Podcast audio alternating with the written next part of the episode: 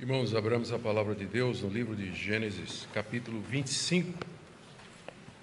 Leiamos do verso 19 até o verso 26.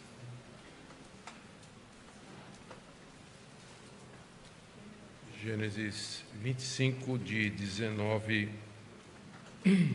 a 26. Ouçamos a leitura da palavra de Deus. São essas as gerações de Isaac, filho de Abraão. Abraão gerou Isaac. Ele tinha 40 anos quando tomou por esposa Rebeca, filha de Betuel, o arameu, de Padã Arã, e irmã de Labão, o arameu. Isaac orou ao Senhor por sua, sua mulher, porque ela era estéril. O Senhor ouviu as orações dele e Rebeca, a mulher de Isaac, ficou grávida. Os filhos lutavam no ventre dela. Então ela disse: Por que isso está acontecendo comigo? E ela foi consultar o Senhor. E o Senhor lhe respondeu: Duas nações estão no seu ventre, dois povos nascidos de você se dividirão. Um povo será mais forte do que o outro, e o mais velho servirá ao mais moço. Cumpridos os dias para que desse a luz, eis que havia gêmeos no seu ventre. Nasceu o primeiro, ruivo, todo revestido de pelo. Por isso deram-lhe o nome de Esaú. Depois nasceu o irmão.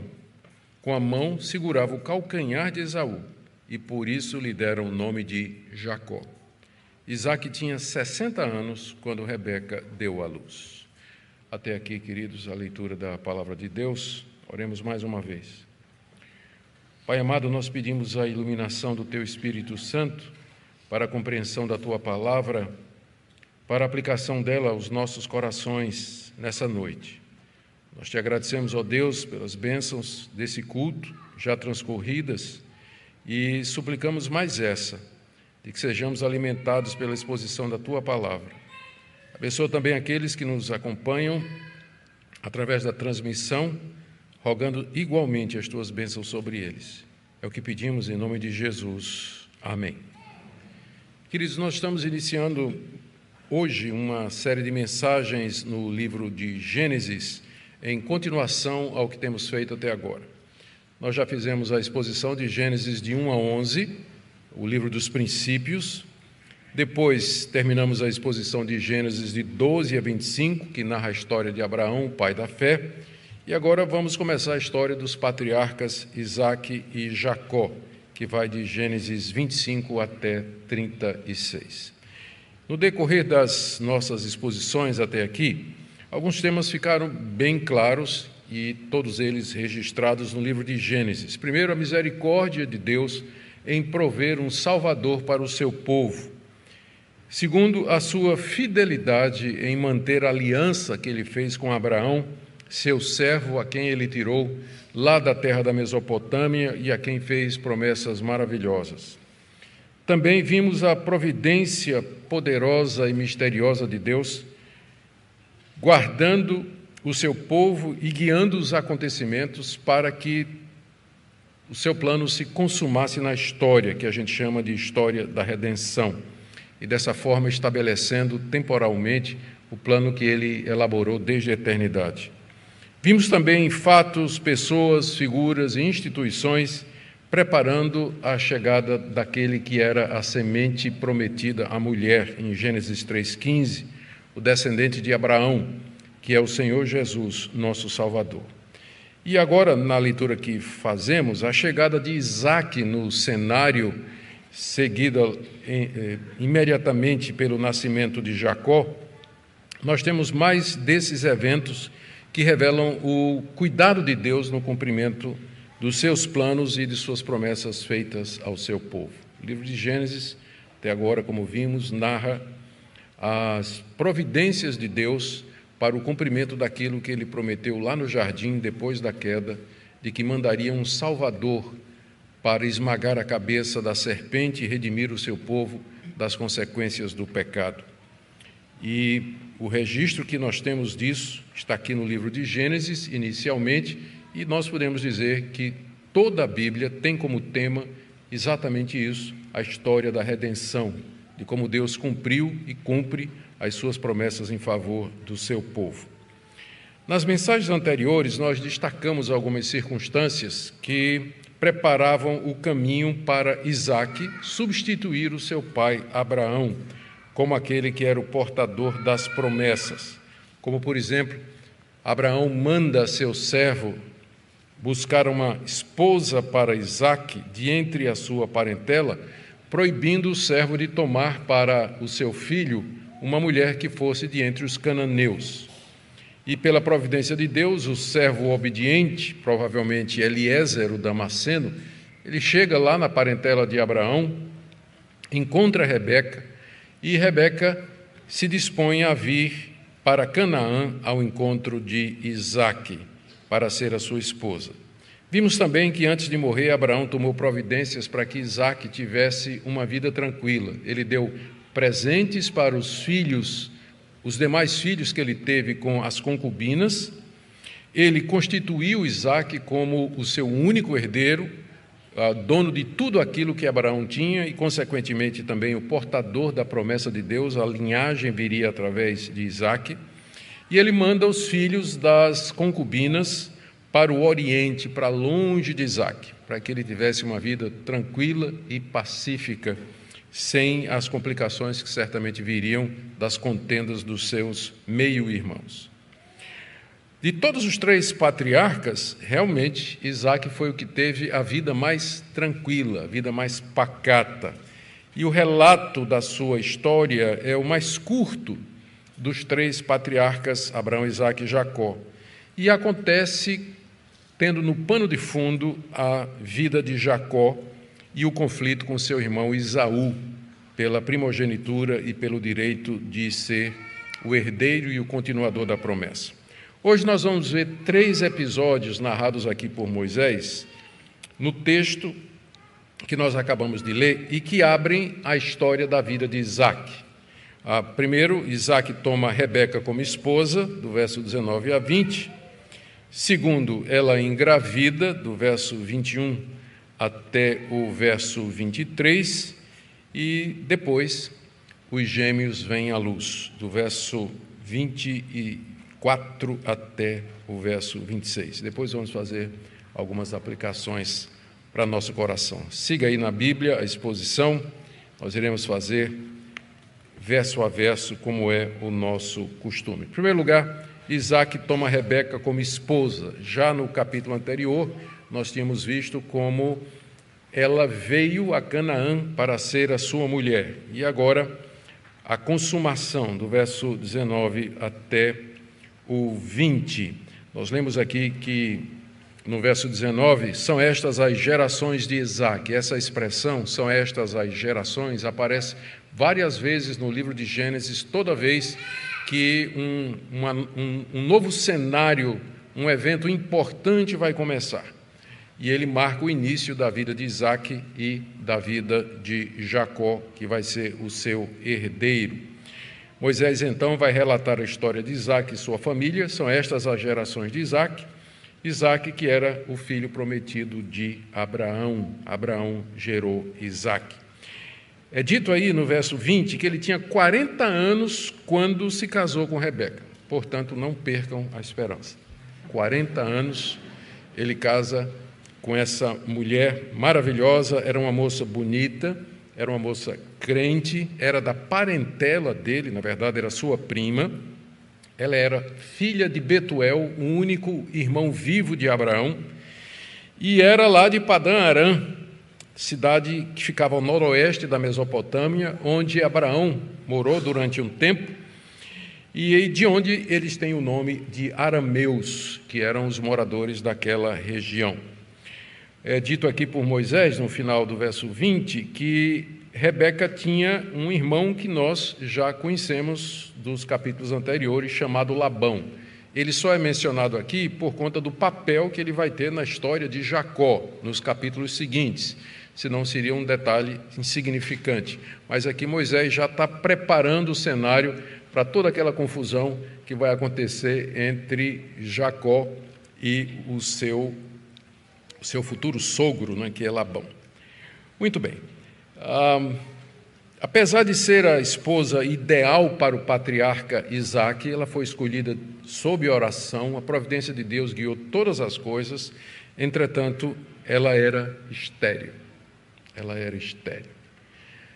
A vida dela e o encontro dela com Isaac foi marcado por oração e pela providência de Deus. Mas, como acontece em tudo na vida, nada é exatamente perfeito. Então, Rebeca veio com um defeito de fábrica, não é? Apesar de ser tudo que ela era, ela não podia ter filhos. Ela não podia ter filhos, como diz aí o verso 21. Isaac orou ao Senhor por sua mulher, porque ela era estéril. A semelhança de Sara, a matriarca, que veio antes dela e que ela não conheceu, porque Sara morreu três anos antes dela casar com Isaac.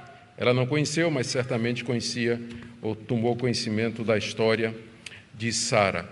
A esterilidade, como nós já vimos, ela não era vista no Antigo Oriente de maneira muito favorável. Em, alguns, em algumas culturas, a mulher que era estéril era vista até como amaldiçoada por Deus. A expectativa para todas as mulheres é que elas se casassem e que elas tivessem filhos, e muitos filhos. No caso de Rebeca, além de haver toda essa expectativa que era comum daquela época, ela havia casado com um homem que era herdeiro de promessas do tipo: vai ser pai de numerosas nações, seus descendentes serão numerosos como as estrelas e a areia da praia do mar, na sua descendência serão benditas todas as nações da terra. Ela havia casado com um homem que era herdeiro dessas promessas, e ela era estéreo. E ela era estéreo. Mais uma vez, no relato do chamado de Deus para Abraão e pela composição, o relato da composição do povo, que vai ser o povo da aliança, nós encontramos dificuldades humanamente intransponíveis. Não é a primeira vez. Isso tudo é para mostrar que essa linhagem de onde viria o Messias, ela não é uma linhagem natural mas ela foi constituída, protegida e prolongada através de recursos ou de intervenções sobrenaturais de Deus, porque humanamente falando teria parado aqui. Teria parado com Sara, que era idosa e estéril. Mas pela graça de Deus, problema foi resolvido. Mas agora, na segunda geração, o mesmo problema.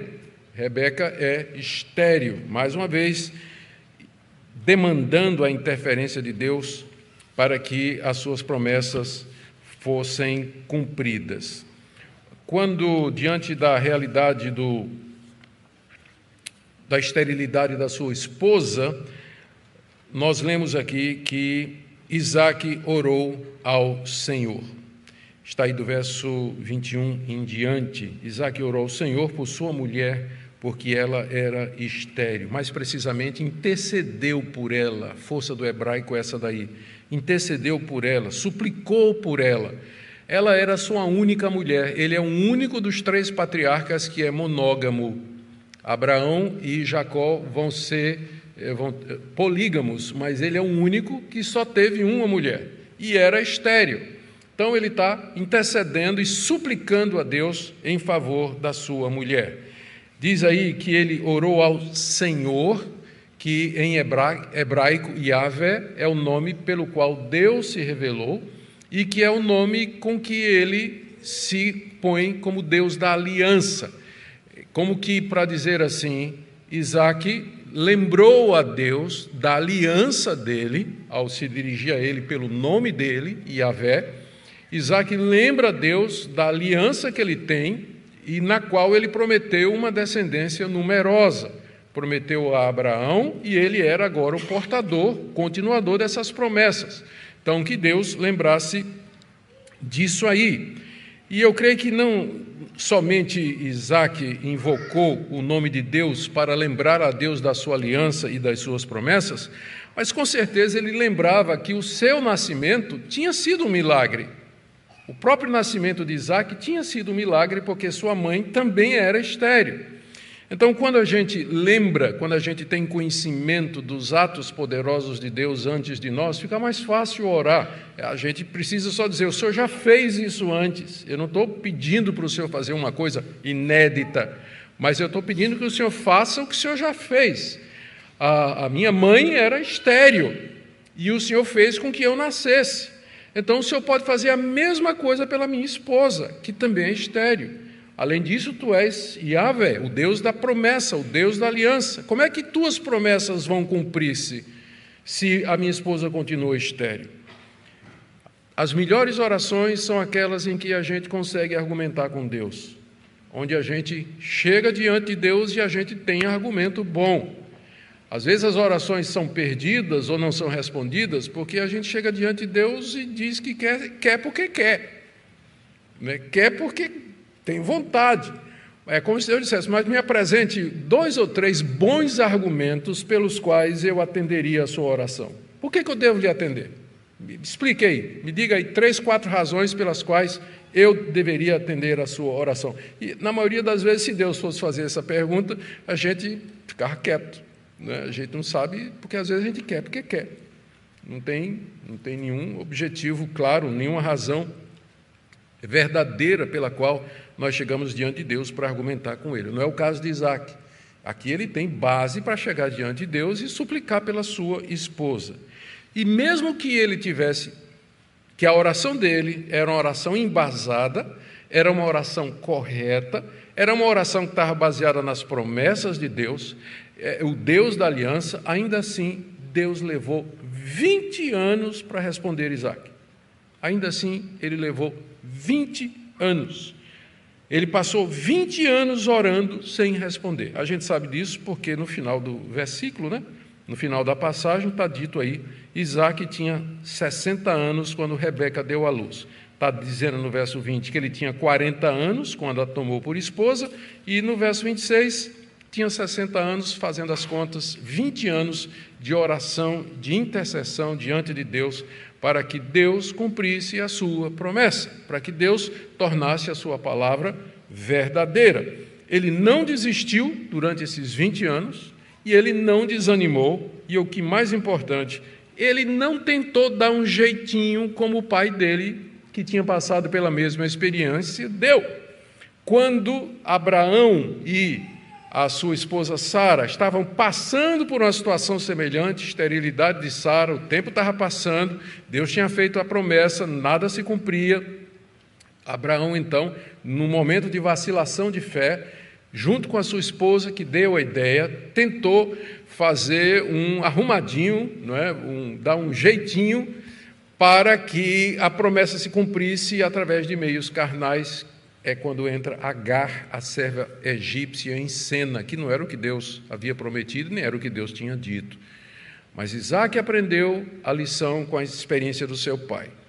E aqui, 20 anos em oração, ele não apelou para recurso semelhante ou qualquer outra estratégia e não desanimou, mas ele, pela fé, perseverou em buscar aquilo que era a coisa certa.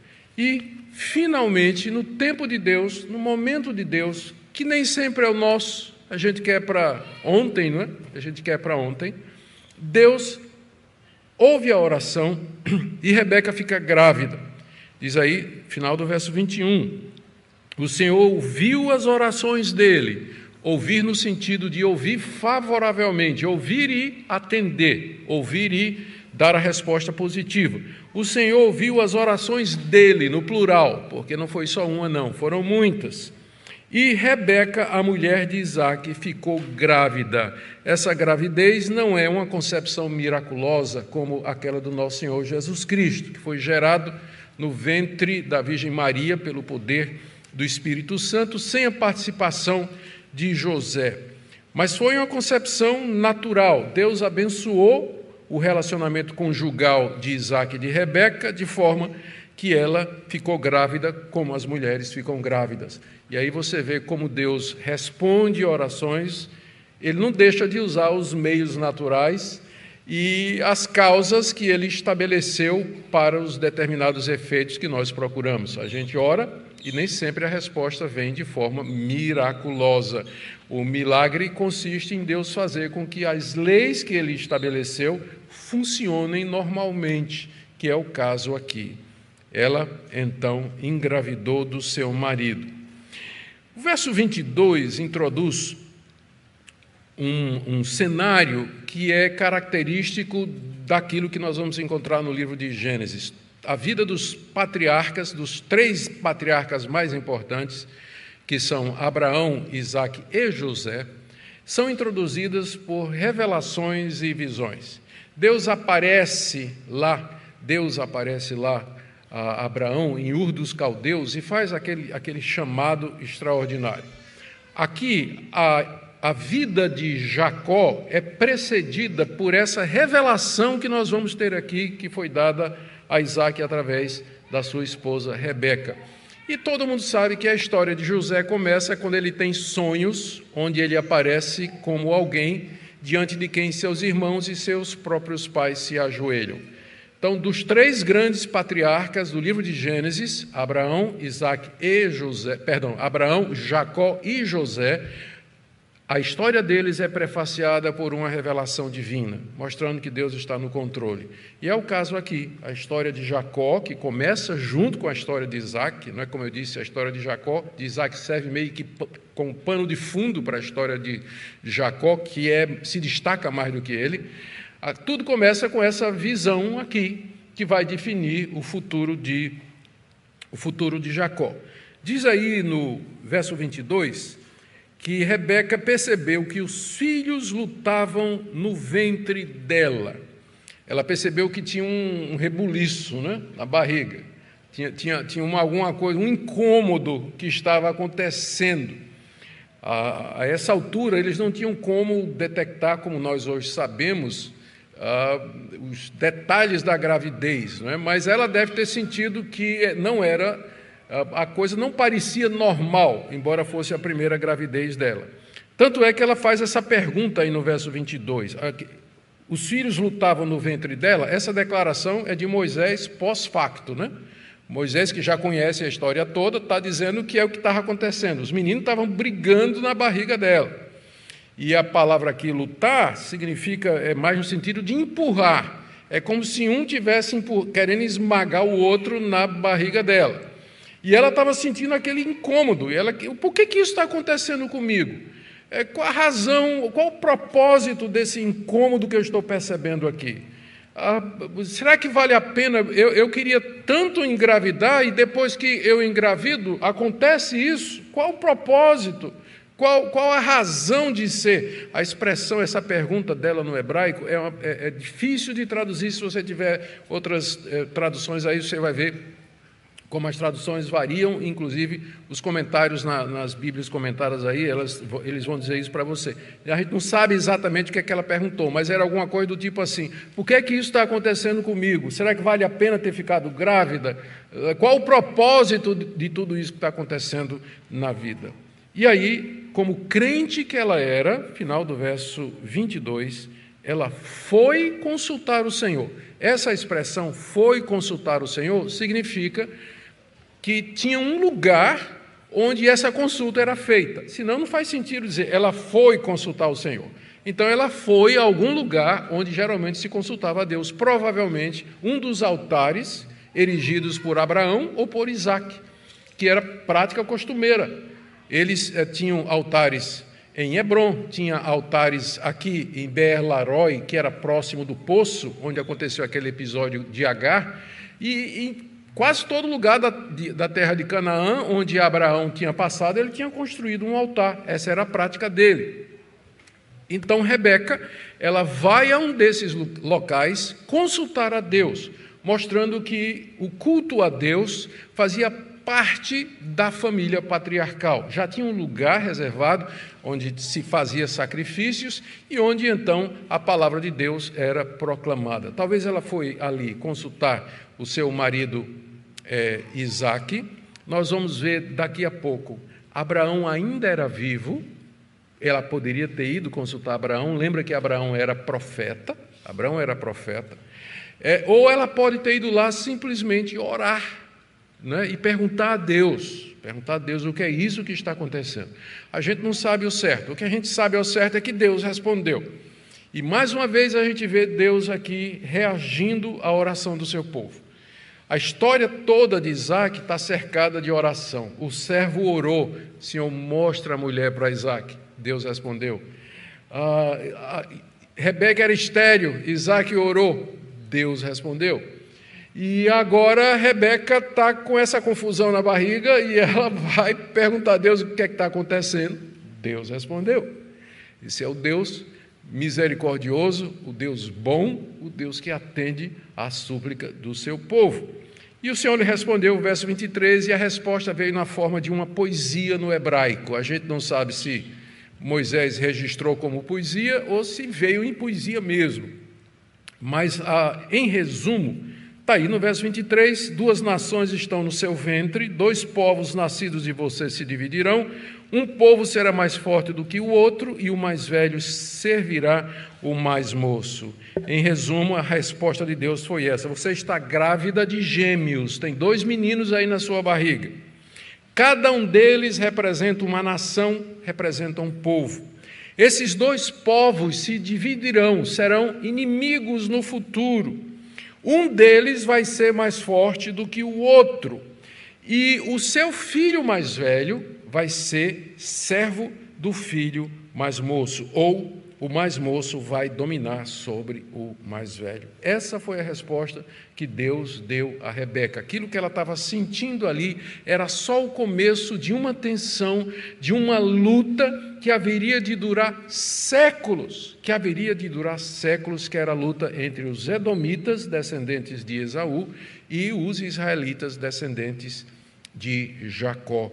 Aquilo já era um prenúncio do que haveria de acontecer, e é isso que daqui para frente vai marcar o relato do livro de Gênesis: a luta dos dois irmãos pela supremacia, o conflito entre eles, e a história vai continuar até a, o reinado do, de Davi, quando Davi finalmente subjuga todos os edomeus ou edomitas e os traz debaixo do seu reino e os torna cativos, cumprindo aqui essa profecia. Eu vou falar um pouquinho mais sobre isso daqui a pouco.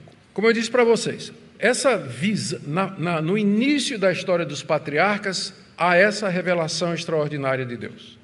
E aqui no início da história de Jacó, você tem essa revelação que vai nortear os acontecimentos e toda a história que se segue, toda a história que se segue. E é a primeira indicação de que a linhagem da promessa viria através do mais moço e não do mais velho. O que nós vamos ler depois é como Jacó se torna o legítimo herdeiro de Abraão e de Isaac, não sendo o primogênito. Não sendo o primogênito. Por último, então, o nosso texto fala aqui do verso 24 até o verso 26, o nascimento dos gêmeos. A confirmação está no verso 24: Cumpridos os dias para que desse a luz, eis que havia gêmeos no seu ventre. Então, dá a ideia de que foi uma que só descobriram, né? quer dizer, na prática, isso aqui confirmou aquilo que Deus disse para ela. Né? Tem, tem, você está grávida de gêmeos. E aí, quando nasce, diz, eita, é mesmo. Né? São é, gêmeos mesmo, como é, foi dito a, a Rebeca. E aí saiu o primeiro. Diz aí que ele era ruivo e todo peludinho. Está aí no verso 25, né? Nasceu primeiro, ruivo, todo revestido de pelo. Por isso deram-lhe o nome de Esaú. O significado da palavra Esaú não é certa, ninguém sabe direito, mas é parecido com uma palavra hebraica para peludo. Tá? Tem uma palavra hebraica para peludo que parece com Esaú. Então, alguns acham que foi por conta dessa semelhança que o nome dele foi colocado, não é? Era um ursinho, daí Esaú, nasceu todo cabeludinho ele. E é interessante que a palavra Esaú é também cognata da palavra Seir, que mais adiante vai designar o nome de onde os descendentes de Esaú vão morar. Então, tudo isso está em redor do nome que deram para ele. E em seguida nasce o segundo, que é Jacó.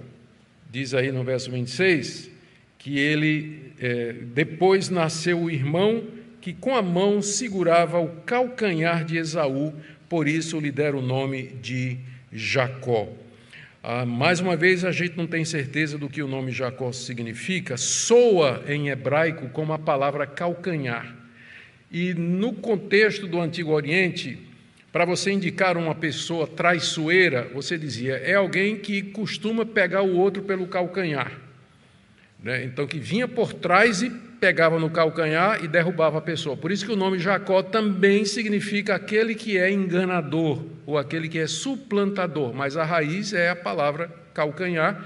Né? Ele já nasceu segurando no calcanhar do irmão, profetizando, né? eis um verdadeiro ato profético, em que ele profetiza o que é que ele vai fazer com o irmão mais tarde, a começar pelo engano de tomar dele o direito da primogenitura.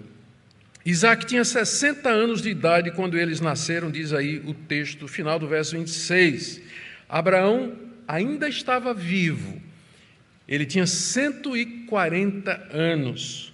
É, o relato da morte de Abraão, que nós vimos na mensagem anterior, ela não está cronologicamente na sequência. Moisés antecipou a, a, o relato da morte de Abraão, porque ele já tinha passado em vida o patriarcado para Isaac.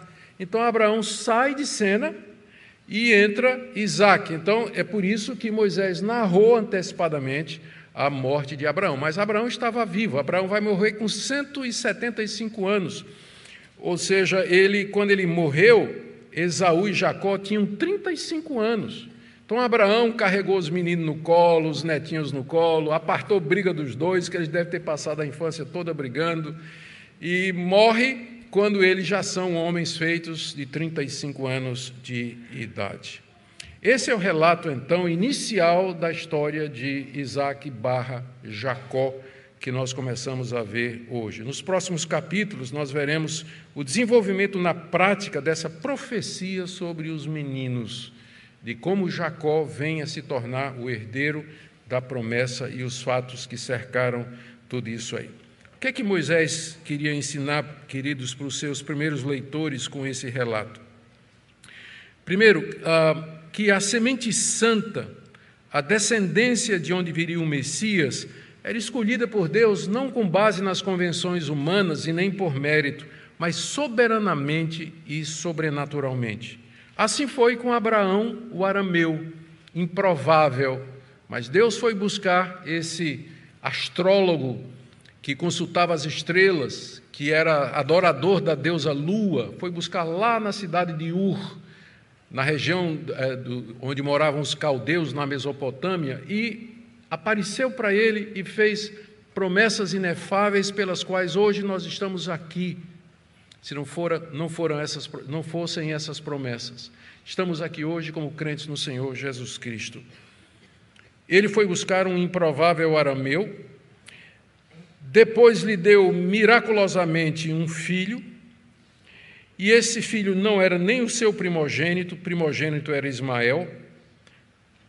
Isaac nasce de um milagre, assim seria com Jacó, que também não era o primogênito, sua mãe Rebeca era estéril, nasce também de um milagre.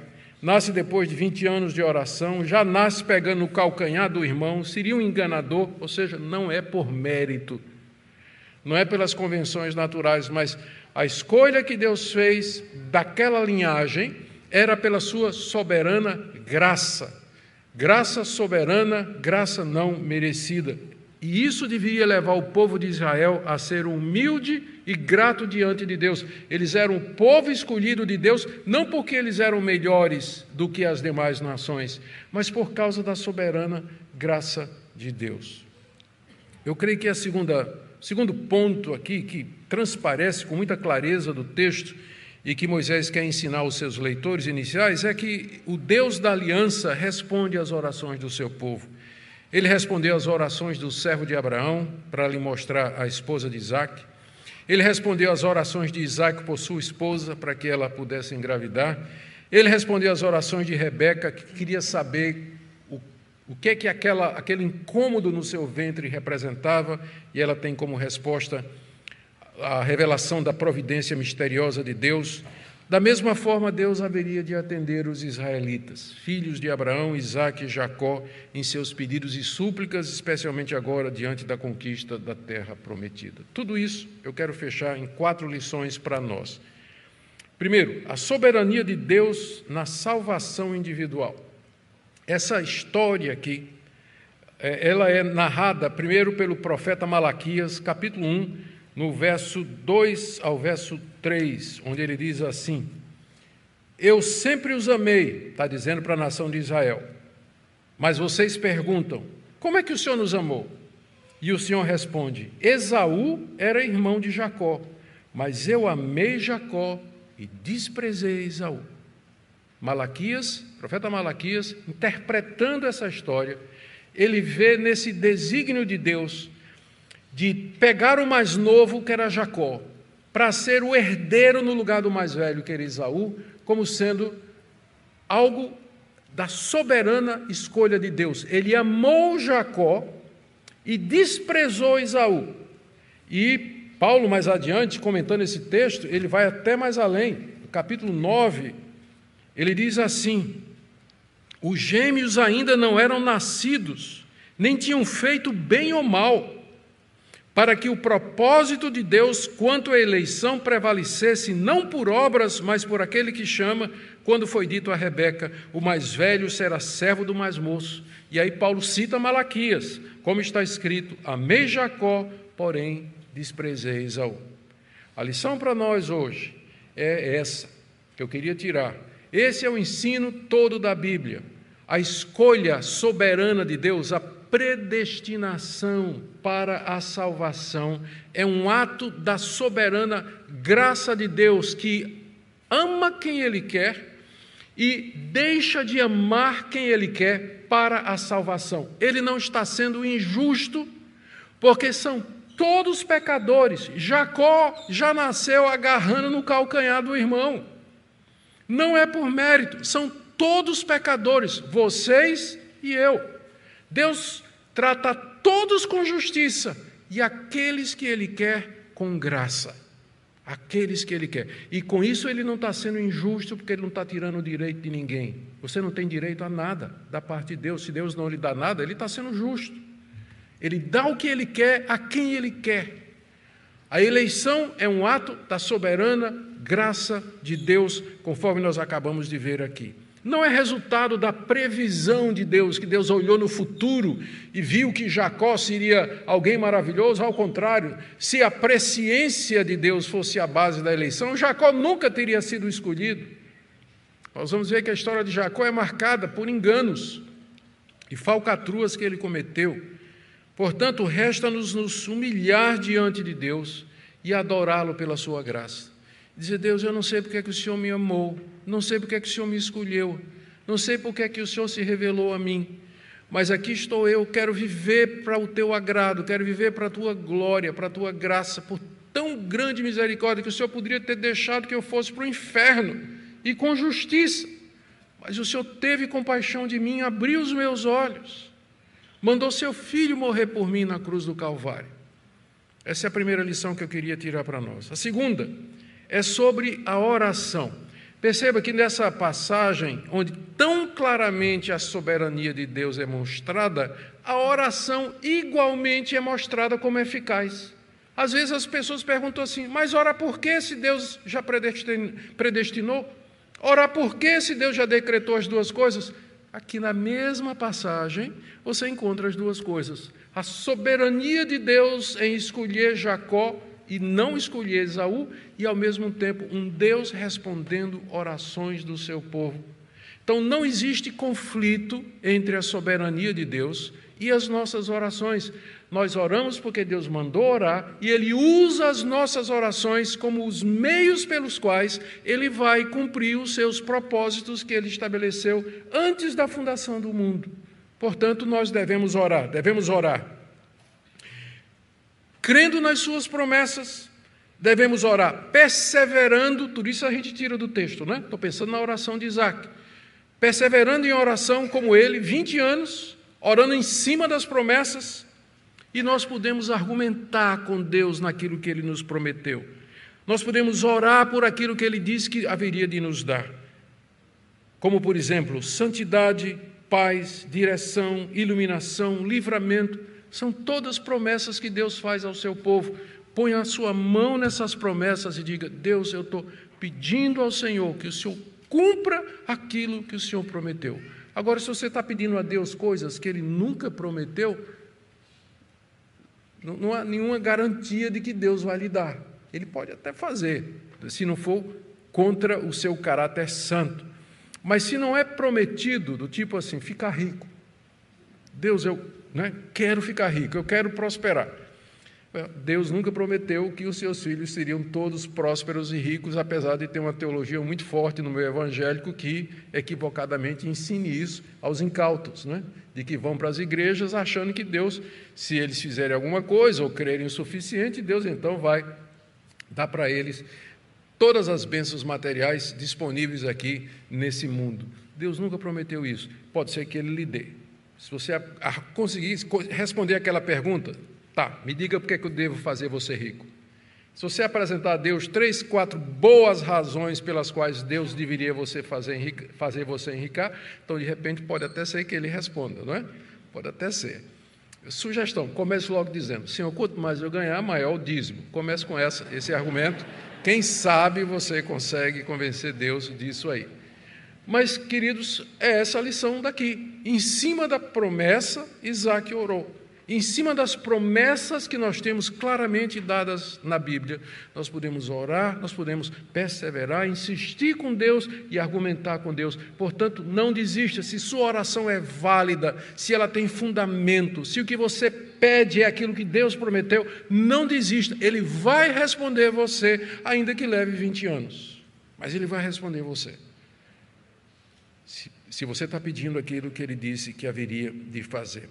Terceiro lugar, a veracidade da palavra profética. Os edomitas, descendentes de Isaú, foram dominados e conquistados por Davi, incorporados ao seu reino séculos depois, exatamente como Deus tinha dito a Rebeca, que o mais velho seria dominado pelo mais moço. Aconteceu séculos depois na história das conquistas de Davi, de toda essa região dali de Canaã. E por último, queridos, vejam como a providência de Deus ela provê de maneira sobrenatural a linhagem do Messias. A escolha de uma mulher que era estéril para mostrar o seu poder, 20 anos de oração para mostrar que tudo depende dele, o nascimento, a escolha do filho mais moço e não do primogênito para mostrar sua graça. Tudo isso preparando o mundo para a chegada daquele que é o nosso Senhor e o nosso Salvador, Jesus Cristo, filho de Abraão, filho de Isaac, filho de Jacó. Todos pecadores, eleitos e escolhidos pela graça. De onde veio aquele que é santo, perfeito e que na cruz se deu por nós, para que nós pudéssemos fazer parte desse povo que Deus vem preparando desde a eternidade para ser para o louvor da sua glória aqui e no mundo por vir. Amém? Vamos ficar em pé e vamos orar?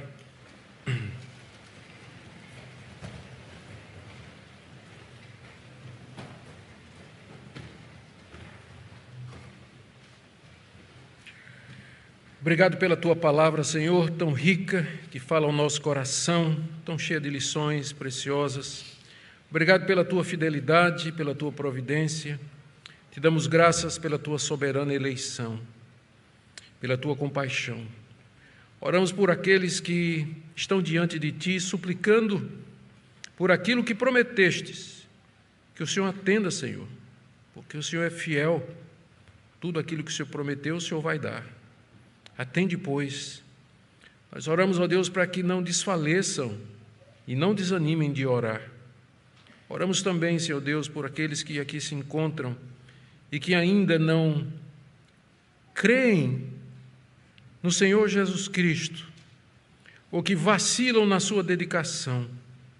Nós oramos que o Senhor fale aos seus corações, para que nós tenhamos aqui, Senhor, nessa igreja, um povo para o louvor da tua glória, que te conhece, que te ama e que está disposto a viver inteiramente para o teu agrado. Oramos, ó Deus, pelos nossos filhos, que o Senhor os mantenha na aliança, que o Senhor os mantenha dentro da família da fé. Oramos pelos que estão desviados, que o Senhor possa trazê-los de volta ao redil. Ouve a nossa oração. Pedimos em nome de Jesus. Amém.